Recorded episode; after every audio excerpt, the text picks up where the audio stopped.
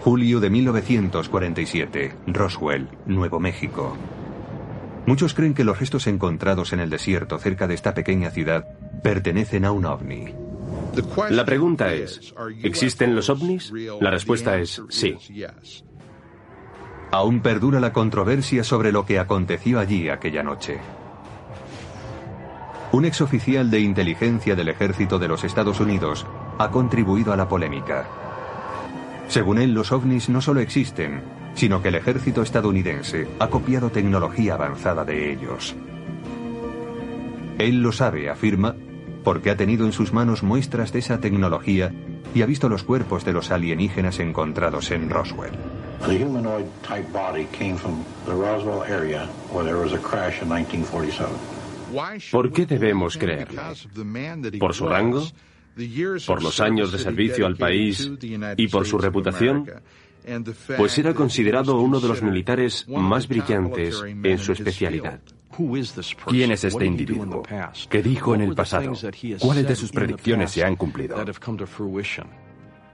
Según las palabras del teniente coronel Philip Corso, él era el responsable de que la tecnología extraterrestre llegara a los laboratorios militares y a los científicos civiles, quienes se valieron de ella para fabricar dispositivos láser, fibra óptica, circuitos integrados, gafas de visión nocturna y chalecos antibalas.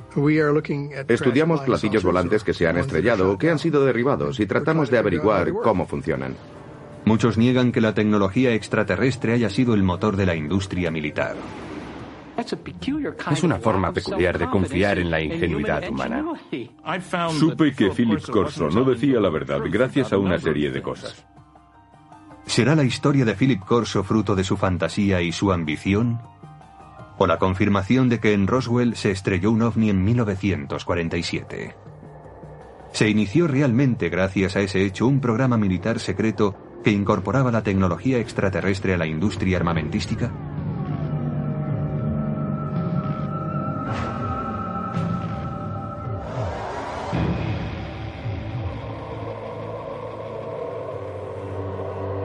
El día después de Roswell.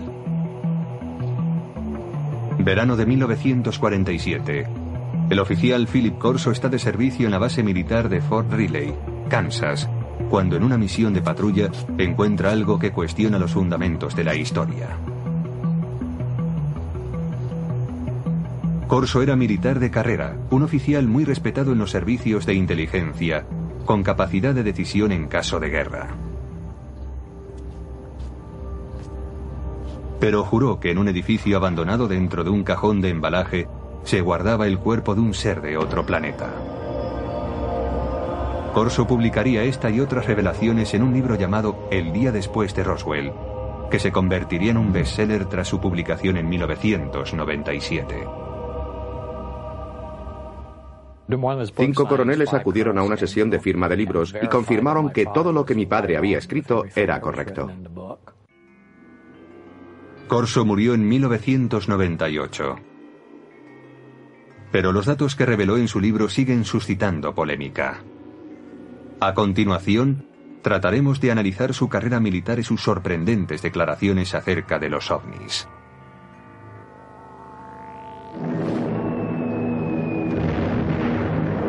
...1942... ...el año siguiente al ataque de Pearl Harbor... Philip Corso, un joven de una pequeña ciudad de Pensilvania, es reclutado por el ejército. Durante la Segunda Guerra Mundial se prepara como oficial de los servicios de inteligencia y después, a la edad de 29 años, trabajará en Roma. Su misión, descubrir y eliminar agentes soviéticos. Cuando el ejército de los Estados Unidos ocupó Roma, lo que quería era que el gobierno de la posguerra fuese un gobierno amigo, no un gobierno comunista. Corso desempeñaba una labor de responsabilidad. Se le consideraba un hombre con futuro. En abril de 1947, Corso vuelve a los Estados Unidos para seguir su preparación en el servicio de inteligencia del ejército en Fort Riley. Tres meses más tarde, en julio de 1947, llega la noche en que, según declara, tiene lugar el hallazgo que tanto le impresionó. Corso tiene 32 años y es el oficial de guardia aquella noche. La seguridad de la base está bajo su responsabilidad. Esa noche, Fort Riley bulle de actividad. Han llegado a la base de Kansas cinco camiones con los restos del misterioso accidente de una aeronave en Roswell, Nuevo México.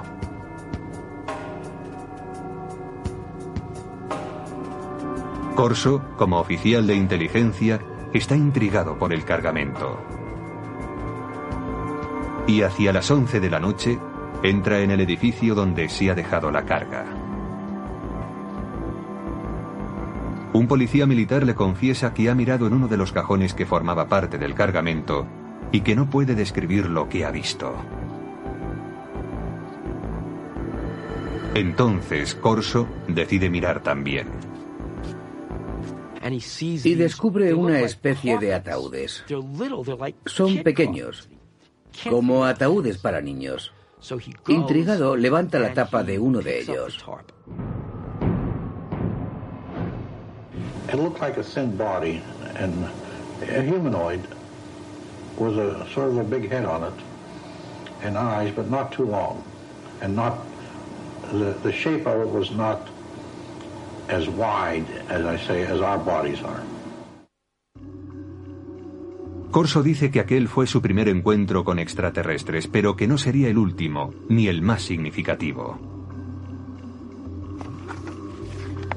Más tarde, le serían confiados expedientes secretos y objetos de origen extraterrestre.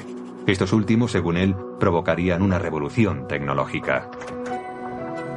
Pero en 1947 acababa de empezar esta historia.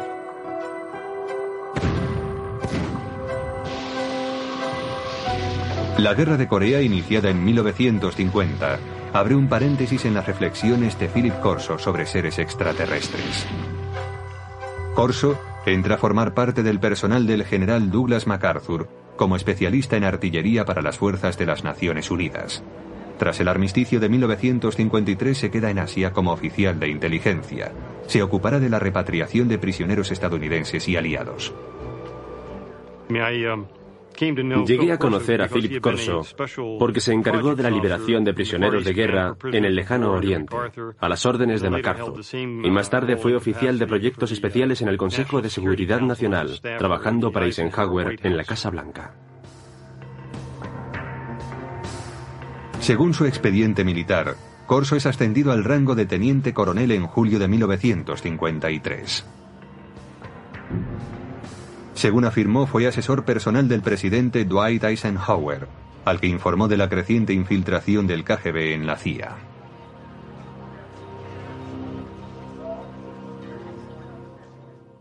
Y Corso se quejaba de esto ante Eisenhower en el Consejo de Seguridad Nacional. Corso declara también que Eisenhower le premió otorgándole la comandancia de un batallón. Los archivos militares confirman que fue nombrado comandante de un batallón de artillería en el campo de misiles de Red Canyon.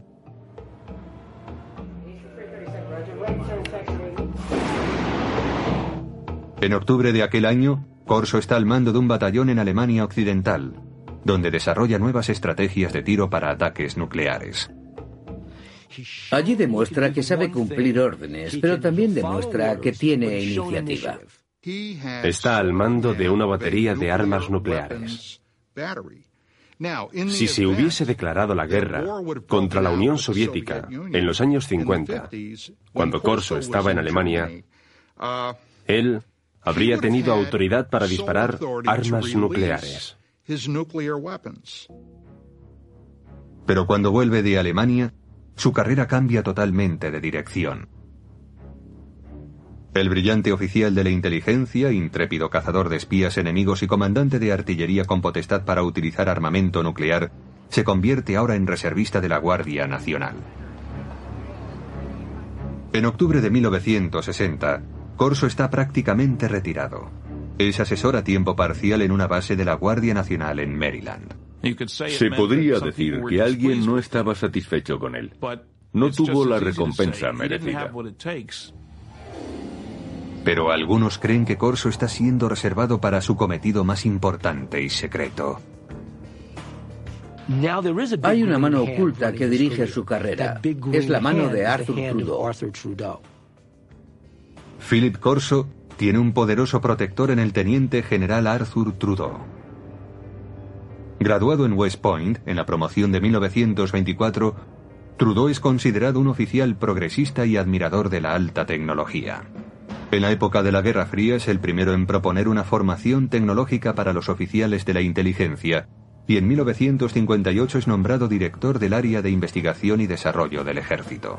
Cuando Trudeau tiene ocasión de nombrar a un adjunto, recurre a Corso y así se inicia la etapa de este último en el área de investigación y desarrollo.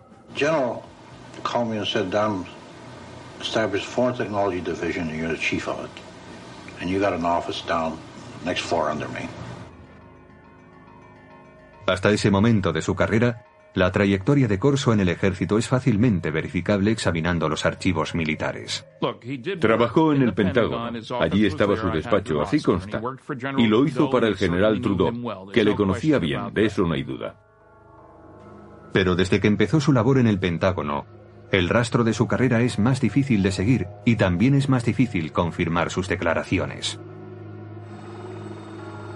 Corso escribió que su trabajo en el Pentágono incluía el análisis de los avances militares extranjeros como el armamento para helicópteros desarrollado por los franceses o el caza de despegue y aterrizaje vertical del ejército británico. Dicha tecnología sería invertida por los estadounidenses. Los militares han desarrollado a lo largo de los años una serie de proyectos dirigidos a copiar dispositivos tecnológicos provenientes del extranjero. Así, una de las tareas de Corso era acceder a esa tecnología extranjera, como la francesa, e invertir su ingeniería. Si se descubría algo bueno, era incluido en los planes tecnológicos propios. Invertir la tecnología enemiga resultó algo habitual en la época de la Guerra Fría. Los soviéticos utilizaron los aviones Sabor capturados de los norteamericanos para invertir su tecnología, y los Estados Unidos utilizaron los MiGs capturados para invertir la ingeniería soviética. La tarea de Corso implicaba estudiar la tecnología extranjera, pero su trabajo cambiaría pronto. Poco después del 20 de julio de 1961, dice Corso, el general Trudeau le llama a su despacho y le adjudica una labor sorprendente. Examinar la tecnología de la nave extraterrestre que se estrelló en Roswell, Nuevo México, en 1947.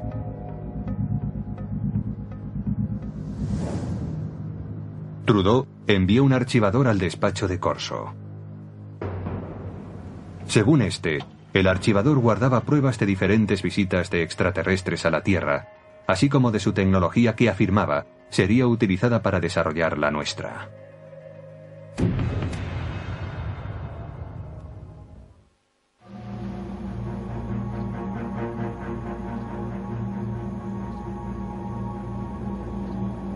Philip Corso declaró que en 1947 él había visto los cuerpos de los extraterrestres cuyo ovni se había estrellado cerca de Roswell, Nuevo México. La descripción de Corso coincide con la de aquellos que se declararon testigos del accidente. Los alienígenas, según estos testigos, eran cuatro pequeños seres humanoides, con manos de cuatro dedos, piernas delgadas, una cabeza excesivamente grande y ojos en forma de almendra.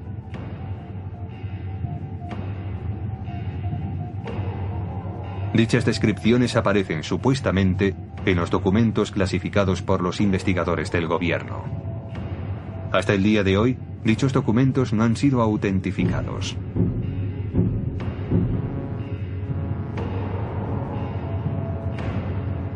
Corso insiste en que él nunca habló con nadie sobre lo que vio en Fort Riley. Pero en el verano de 1961 el entonces teniente coronel de 46 años es destinado a un proyecto del Pentágono que le obligará a recordar esa experiencia. Fue nombrado jefe de investigación y desarrollo del ejército, con oficina en el Pentágono. Una vez más, tenía un puesto de gran responsabilidad. Su meta, que la potencia militar de los Estados Unidos aventajara en decenas de años a la de los demás países.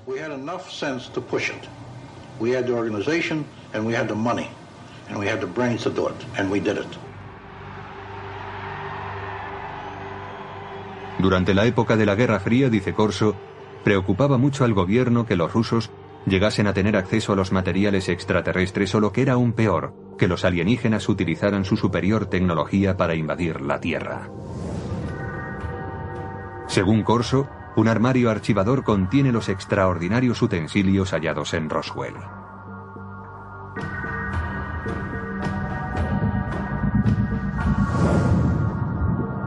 Un trozo de traje metálico súper resistente. Corso afirma que quizás sirviera para proteger a los alienígenas.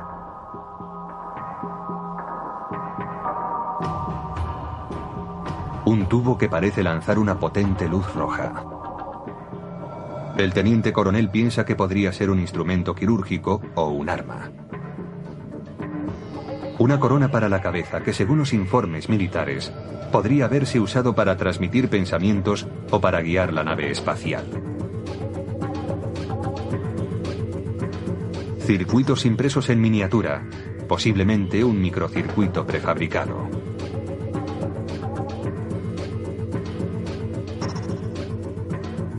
Un cable flexible que podría haber transmitido luz. Y una lente para ver en la oscuridad, supuestamente extraída del ojo de un extraterrestre. Para identificar tan extraños objetos, Corso declara haber estudiado con detalle documentos clasificados del gobierno referentes a la tecnología extraterrestre supuestamente encontrados en Roswell. Según dichos informes, algunos de los más destacados científicos del mundo, hombres como Werner von Braun y J. Robert Oppenheimer, accedieron al lugar del accidente en Roswell. Corso dice que el teniente general Trudeau le autorizó a confeccionar la lista de hombres que incluiría en su equipo. You will put on that team anybody that you want. Engineers, scientists, and even I told the Germans. Told them I'll take a couple of Germans too, in addition to the U.S. scientists. Basándose en la cuidadosa lectura de los informes Roswell, Corso declara haber desarrollado su propia teoría sobre cómo podría funcionar la nave extraterrestre. Lo que decía Corso era que la nave no era un platillo volante. No vino volando, sino que lo hizo saltando en el tiempo. Decía que eso era todo lo que sabía, que había una especie de onda alrededor de la nave, que hacía suponer que se trataba no de una nave espacial, sino de una máquina del tiempo. Y la razón es que para recorrer tan enormes distancias tenía que abandonar lo que nosotros conocemos en física como un continuum espacio-tiempo. Desprenderse de eso y aparecer repentinamente en otro lugar. En las notas personales de Corso hay dibujos que detallan sus conceptos. Corso especula con que la nave extraterrestre fuese manejada mentalmente por un mecanismo encajado en el cráneo del alienígena. Parece que si se gira la corona en torno al cráneo del alienígena, las tomas electromagnéticas encajarían con determinadas partes de su cerebro. Una vez concluida la investigación, Corso decide que está preparado para ir más allá. Su aplicación. La tecnología extraterrestre que según él procede de Roswell es mostrada a determinadas firmas para su desarrollo. Traten de imaginar qué sucedería si una nave espacial se estrellase contra la Tierra y en ella hubiese un fabuloso dispositivo tecnológico y alguien como Corso entregara ese material a unos laboratorios de investigación diciendo, averiguad cómo funciona esto. El resultado, sostiene Corso, fue el replanteamiento de todos los avances tecnológicos producidos hasta entonces.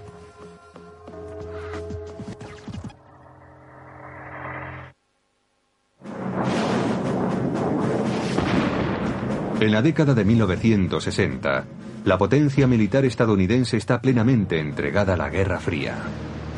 El teniente coronel Philip Corso quiere usar en su apoyo la tecnología extraterrestre. A finales del verano de 1961, empieza a ponerse en contacto con laboratorios de armamento militar para tratar la cuestión.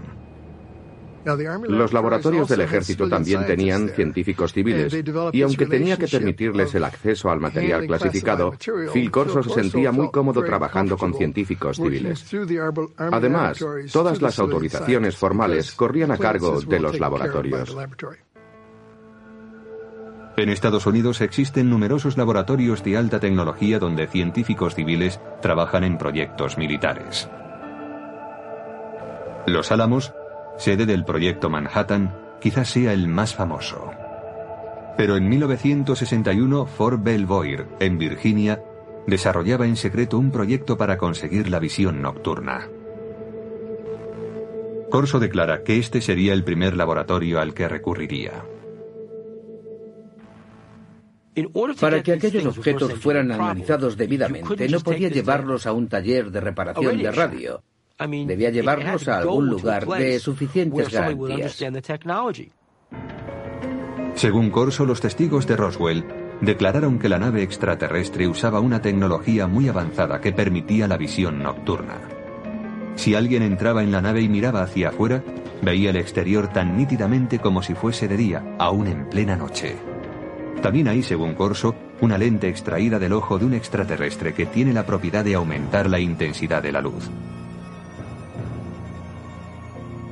Nadie sabe relacionar ambas cosas, dice Corso, pero todo el mundo es consciente de su valor potencial.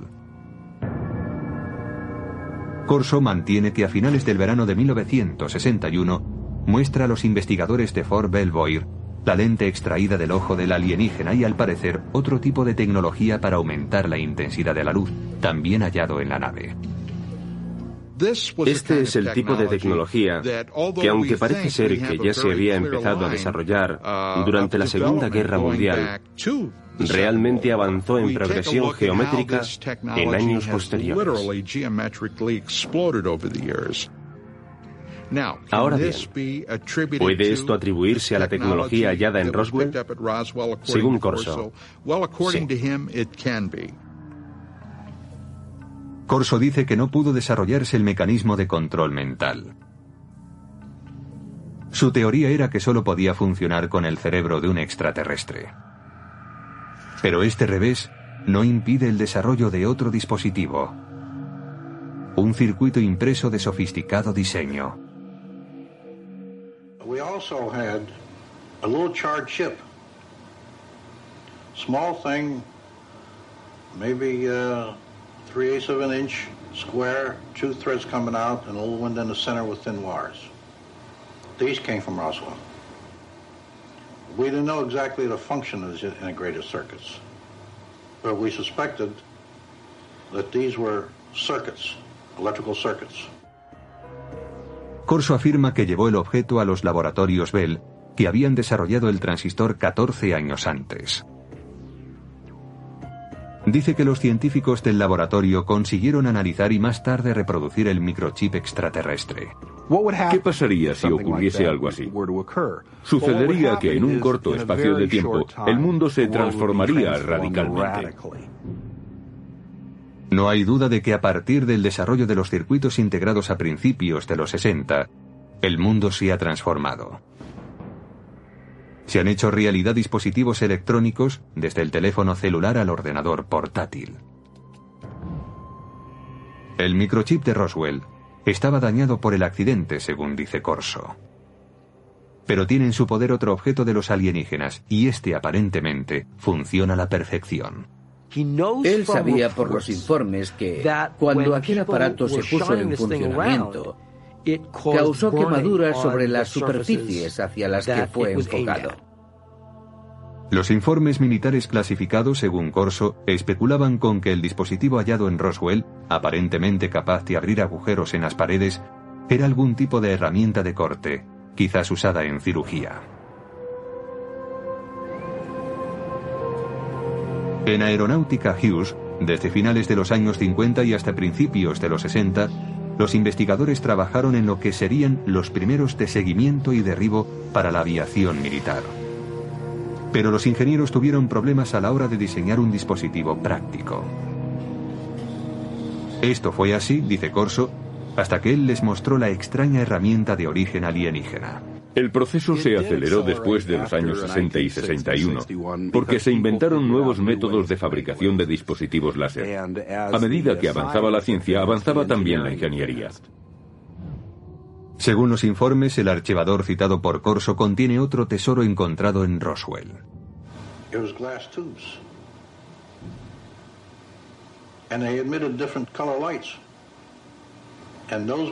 Uh, Bell Laboratories. From that was one of the greatest advancements I think we have today.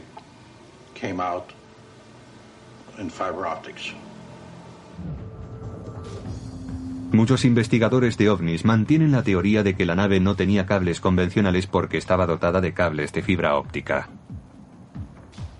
Resulta que la transmisión de información mediante la luz era ya una tecnología conocida. Data de la época de uno de los pioneros del teléfono, Alexander Graham Bell, que hizo pruebas con un aparato que él llamó fotófono en 1880. Casi nadie ha oído hablar de él, pero muchos científicos de la época creían que el fotófono era un invento mucho más meritorio que el teléfono. El fotófono era una manera de transmitir la voz mediante un rayo de luz. La investigación instada por Corso determinó que la transmisión de datos por medio de la luz era inviable debido a que no se podía dirigir un rayo de luz con capacidad para desviarse al hallar un obstáculo pero Corso confiaba en que el dispositivo de Roswell podría contener la solución.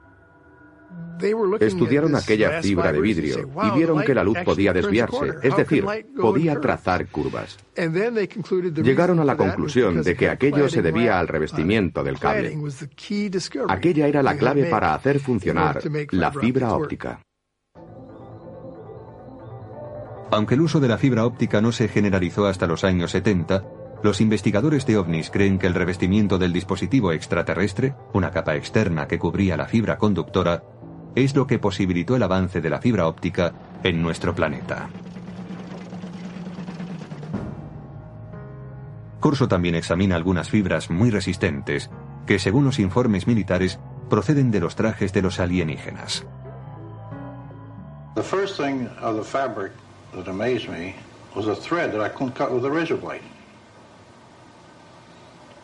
Just a thread. Corso ofrece en su libro una teoría referente a las fibras que componían el tejido de los trajes alienígenas. El cuerpo de los extraterrestres, posiblemente de materia más vulnerable, estaba protegido por la gran resistencia de un tejido que, en cierto modo, formaba un escudo. Y según Corso, no se vestían con él, sino que lo tejían a su alrededor. Es decir, lo hilaban como un capullo de seda. Corso se pregunta si estas fibras tan resistentes tendrían aplicación como material antibalas para ser usados por los cuerpos de seguridad y por el ejército. Corso asegura que el ejército intentó llevarlo a la Universidad de Colorado para tratar de fabricar dicho material. A mediados de la década de los 60 hubo grandes avances en cuanto a tejidos resistentes. Usaban la tecnología de los polímeros, el tipo de moléculas que decía Corso estaban presentes en el tejido extraterrestre. En 1965 se inventa el Kevlar, un tejido que se usaría en chalecos antibala. Una prueba más, según Corso, del impacto de la tecnología extraterrestre.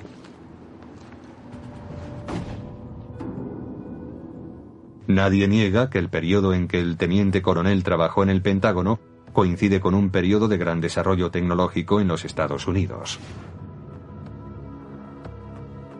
Los defensores de Corso dicen que la tecnología alienígena tuvo mucho que ver, pero otros ven las cosas de un modo diferente.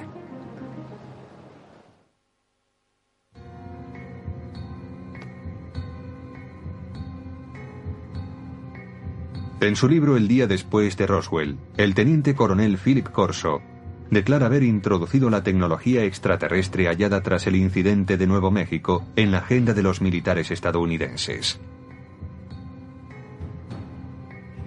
Pero otros afirman que los avances científicos de los años 60 no fueron obra de un héroe, ni se debieron a la ayuda extraterrestre. Resulta simpático pensar en un héroe que nos conduce a un mundo de avanzadas tecnologías adquiridas de platillos volantes. Pero después de trabajar en numerosos programas de investigación y desarrollo, puedo asegurar que no es esa la forma en la que avanza la tecnología. Por ejemplo, en un programa aeronáutico de propulsión nuclear empleamos 3.500 personas, 1.100 de ellas eran ingenieros y científicos. Gastamos 100 millones de dólares al año. Esa es la clase de trabajo que se hace para desarrollar una nueva tecnología. Dice Corso que el uso del láser pasó de la teoría a la práctica después de que los científicos examinaran el objeto encontrado entre los restos del accidente de Roswell. Pero para los historiadores, eso es ciencia ficción.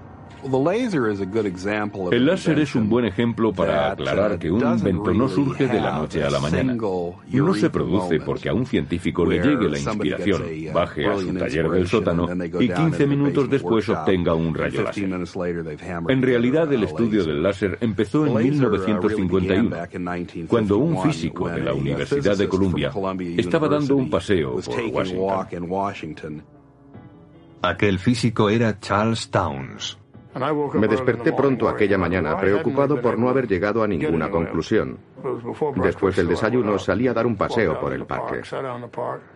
De pronto pensé, un momento, podemos disponer de toda una colección de moléculas, todas ellas activadas con un exceso de energía. Me puse a hacer números y comprobé que podía hacer que aquello oscilara. Necesitó dos años y 50 mil dólares de subvenciones gubernamentales antes de presentar un prototipo de láser de microondas, aunque escasamente operativo. El primer dispositivo láser utilizaba microondas, no luz. La versión emisora de luz no estuvo operativa hasta 1960, nueve años después de que el profesor Towns iniciara sus investigaciones. En cuanto a la aportación de los alienígenas, no, los extraterrestres no tuvieron nada que ver con la tecnología del láser y en realidad yo tampoco. No creo que los extraterrestres nos hayan dado ninguna información. Mientras que el desarrollo del láser se produjo con lentitud, los circuitos integrados avanzaron rápidamente. Pero el mayor logro de los científicos vino mucho después de que Corso se jubilase. El verdadero avance tuvo lugar en 1971, cuando un hombre llamado Tim Hoff introdujo un microprocesador en una pieza de silicona, una computadora en un chip. Lo que sucede básicamente en un circuito integrado es que controlamos el flujo de electrones, o en ciertos casos, la ausencia de electrones. Ted Hoff conocido como el arquitecto del microprocesador, empezó a trabajar con circuitos integrados en 1968. Hoff refuta la declaración de Corso según la cual un chip alienígena hallado tras el accidente de Roswell hizo posible una versión terrestre. En un accidente, se puede suponer que se han producido daños, y estos daños pueden hacer aún más difícil el análisis de un objeto. Incluso cuando se dispone del objeto, se necesita un contexto. Quien haya visto este objeto en aquellos días, sin un contexto en el que enmarcarlo, en otras palabras, sin saber para qué servía, tendría incluso menos posibilidades de entenderlo. Hoff dice además que para reproducir un circuito integrado, como Corso dice que se hizo en 1961, habría sido necesario un microscopio electrónico de exploración, el cual no se inventó hasta 1966. Incluso si se observan hoy en día estos objetos, su resolución es tal que los microscopios ópticos ordinarios no podrían apreciarla. Haría falta algo más sofisticado. No creo que en aquel tiempo nadie hubiese podido imaginar qué cosa era aquella. Philip Corso dice también que el cable de fibra óptica extraterrestre inspiró a los científicos. Pero los científicos no apoyan su afirmación, porque la fibra óptica requirió una confluencia de tecnologías que fueron apareciendo a lo largo de décadas. La idea empezó a ser realmente interesante en 1965, cuando el láser ya estaba disponible. Alguien supuso entonces que se podía dar un uso comercial a la fibra óptica.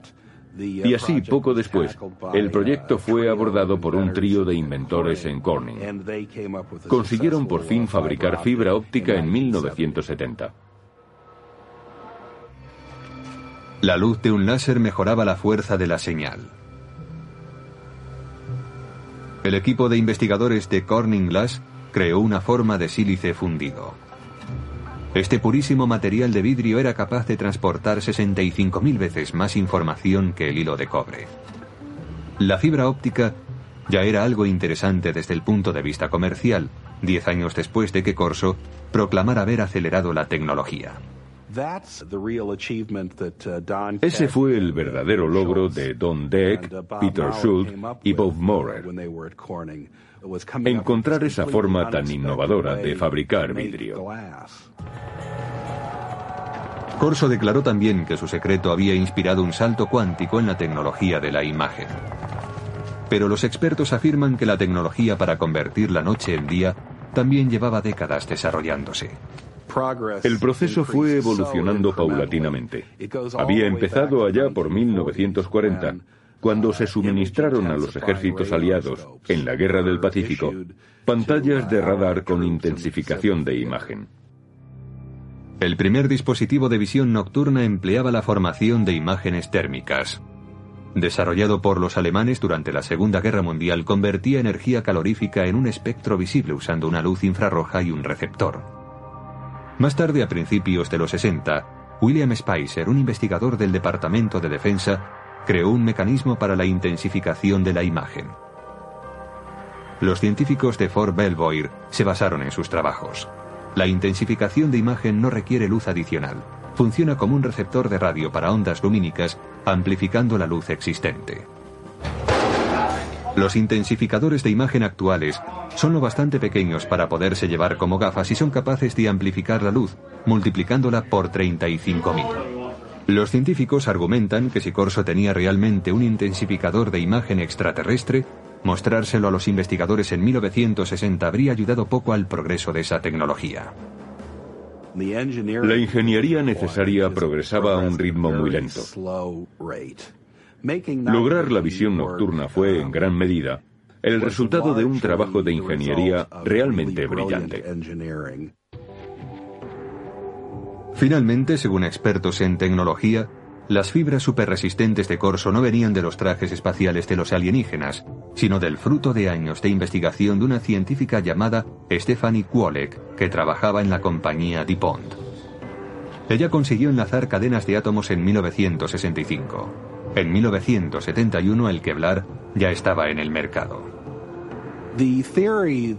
La teoría de que algo como el Kevlar salió de un platillo volante resulta tan chocante para mí como insultante para alguien como Stephanie Kwolek, que invirtió enormes esfuerzos, años de su vida, una enorme dedicación e inteligencia para desvelar los secretos de la naturaleza.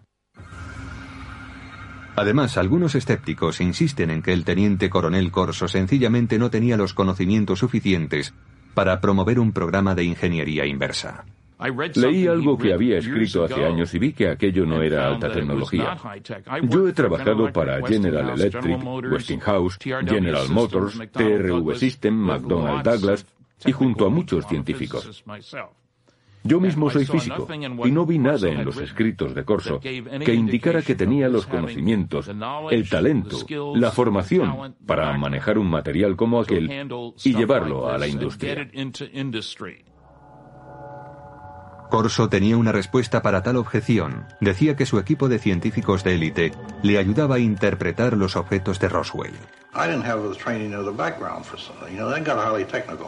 But I knew von Braun, and I knew Hermann Obert. Obert was a man who said we've been helped. But we had to keep it quiet to protect our budget, protect our, our organization.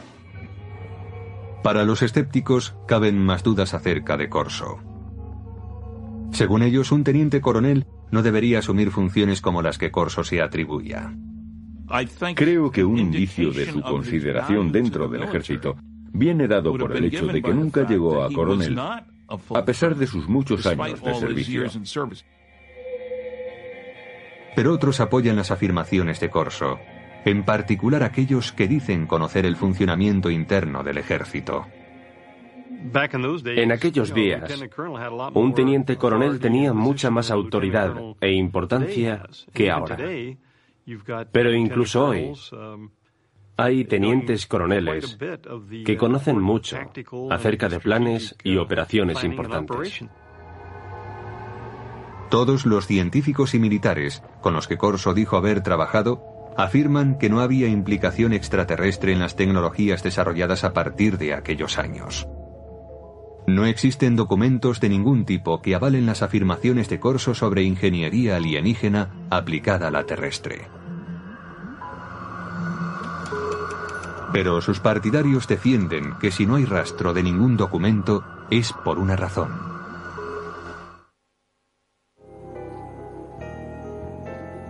Quienes creen que una nave extraterrestre se estrelló cerca de Roswell coinciden en una cosa. El gobierno ocultó sistemáticamente la verdad. El gobierno de los Estados Unidos y otros gobiernos del mundo han ocultado pruebas para dar este asunto por concluido, pretendiendo así acabar con el misterio. Philip Corso alega que él también debía mantener en secreto su programa de ingeniería inversa. We couldn't discuss it. We made a decision. It cannot be discussed outside of us. We're doing good. We have the authority. We have the money for our R&D projects. That's fine. Let's keep it that way. Let's not get mixed up in the murky area of whether they exist or not. En cuanto a la contribución de Corso a los avances de la ciencia, los escépticos dicen que la tecnología que él declara haber impulsado por aquella época ya estaba a punto de aparecer. Como prueba, aluden a la famosa corona de control mental, una tecnología extraterrestre que Corso reconoció que no pudo ser desarrollada. Hoy está en camino de convertirse en realidad sin su ayuda. Desde los años 70, los científicos han estado experimentando con las ondas cerebrales salidas del electroencefalógrafo para suministrar información y alterar el comportamiento. En la actualidad es posible usar juegos como este que informan a través de un electroencefalógrafo para aprender a controlar los estados del cerebro. Pero la tecnología del control mental ha avanzado más aún.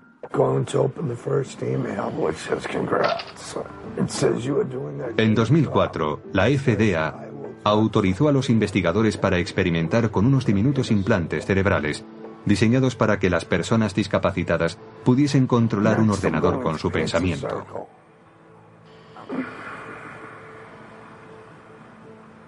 Los investigadores de ovnis dicen que los supuestos ocultamientos del gobierno pueden oscurecer para siempre los hechos de Roswell.